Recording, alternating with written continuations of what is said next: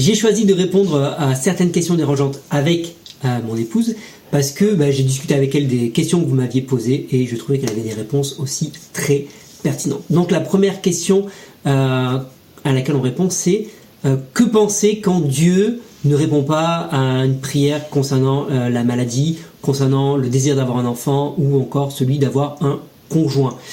alors, c'est un peu trois questions malgré tout différentes, même si on semble c'est juste une réponse à la prière, mais en réalité les enjeux derrière ne sont pas tout à fait les mêmes.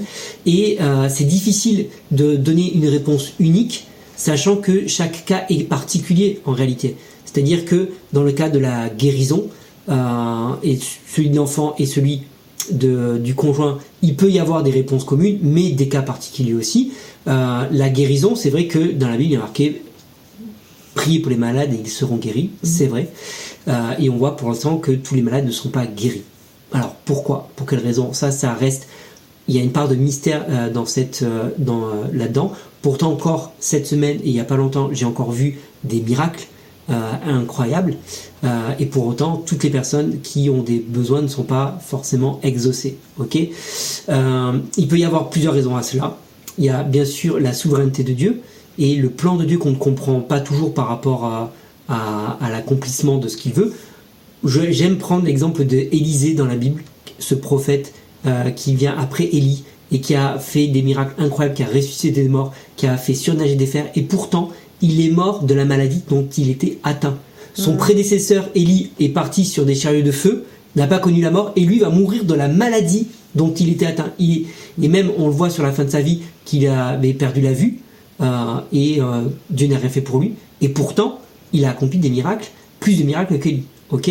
Donc, euh, il y a ça. Parfois, il y a le péché dans notre vie qui peut être aussi un blocage à l'exaucement euh, de la prière.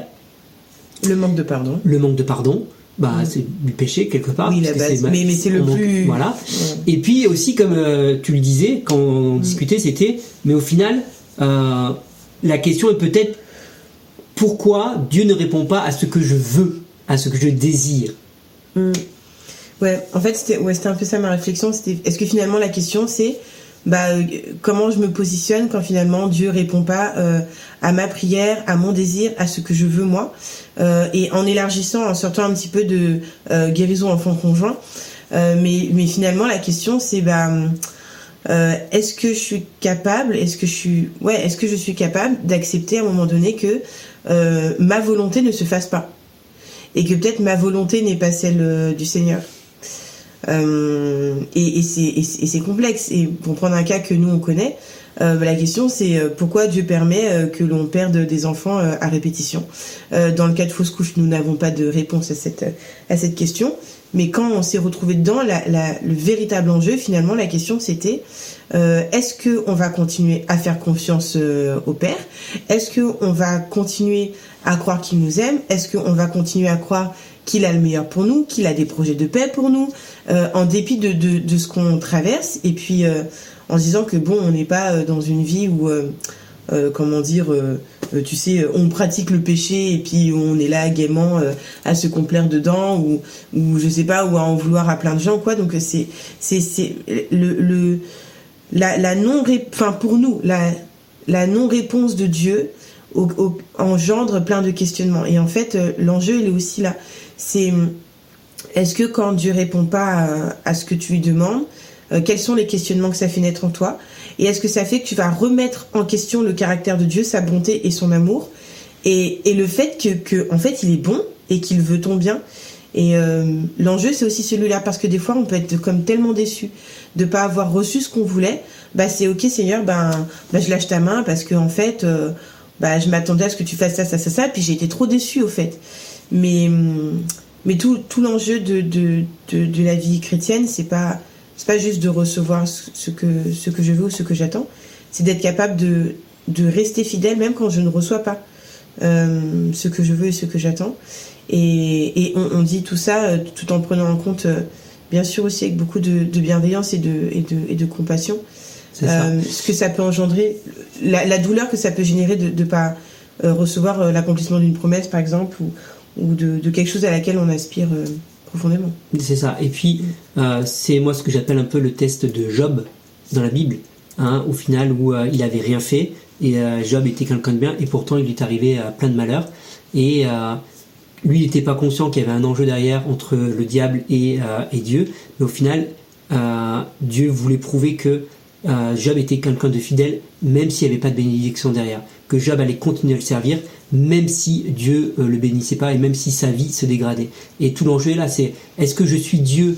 Est-ce que je vais servir Dieu uniquement par intérêt et quand tout va bien? Euh, Ou est-ce que je suis capable de le servir, de l'aimer, même euh, si, entre guillemets, bah, il répond pas à tous mes besoins et tous mes désirs Ok? Mm. Et, Mais comme on l'a dit, ça, on peut pas donner de, de réponse générale. Il n'y a pas de réponse toute faite parce que ça dépend du cas par cas. Si on prend l'exemple, comment réagir quand Dieu nous envoie euh, répond pas à la prière d'un conjoint, parfois j'ai envie de dire que bah, le conjoint, Dieu t'en a envoyé un, parfois deux, puis t'en as pas voulu. quelque part, toi. Euh, je... Mais c'est toujours pareil. C'est difficile. C'est une réponse facile. Ça fait partie des réponses qui peuvent être données, mais ça reste du cas par cas. Voilà. Mais j'espère que ça répond à ta question. Est-ce que tu as une dernière chose à ajouter? Oui. Et en fait, pour euh, rebondir sur le cas de Job, où il y a sa femme à un moment donné qui lui dit bon bah maudit Dieu et meurt. Et en fait, je pense que ça, c'est c'est c'est une des voix qui peut s'élever dans notre esprit quand euh, on est face euh, bah, à, ce genre de situation ou à une épreuve qui dure ou un truc. C'est bon bah je vais renier Dieu et puis je vais je vais me laisser mourir dans ma situation là et puis je, je, je jette l'éponge. Et je pense que ça c'est vraiment euh, une, une, voie qui vient de l'ennemi et un piège à éviter. Euh, donc c'est surtout ne, ne, jamais lâcher la main de Dieu. Même si on comprend pas tout ce qu'il fait ou tout ce qu'il ne fait pas un jour on comprendra. Quand on sera avec lui on comprendra. Et en attendant il faut il faut apprendre à accepter ce, ce qu'on ne comprend pas. Voilà.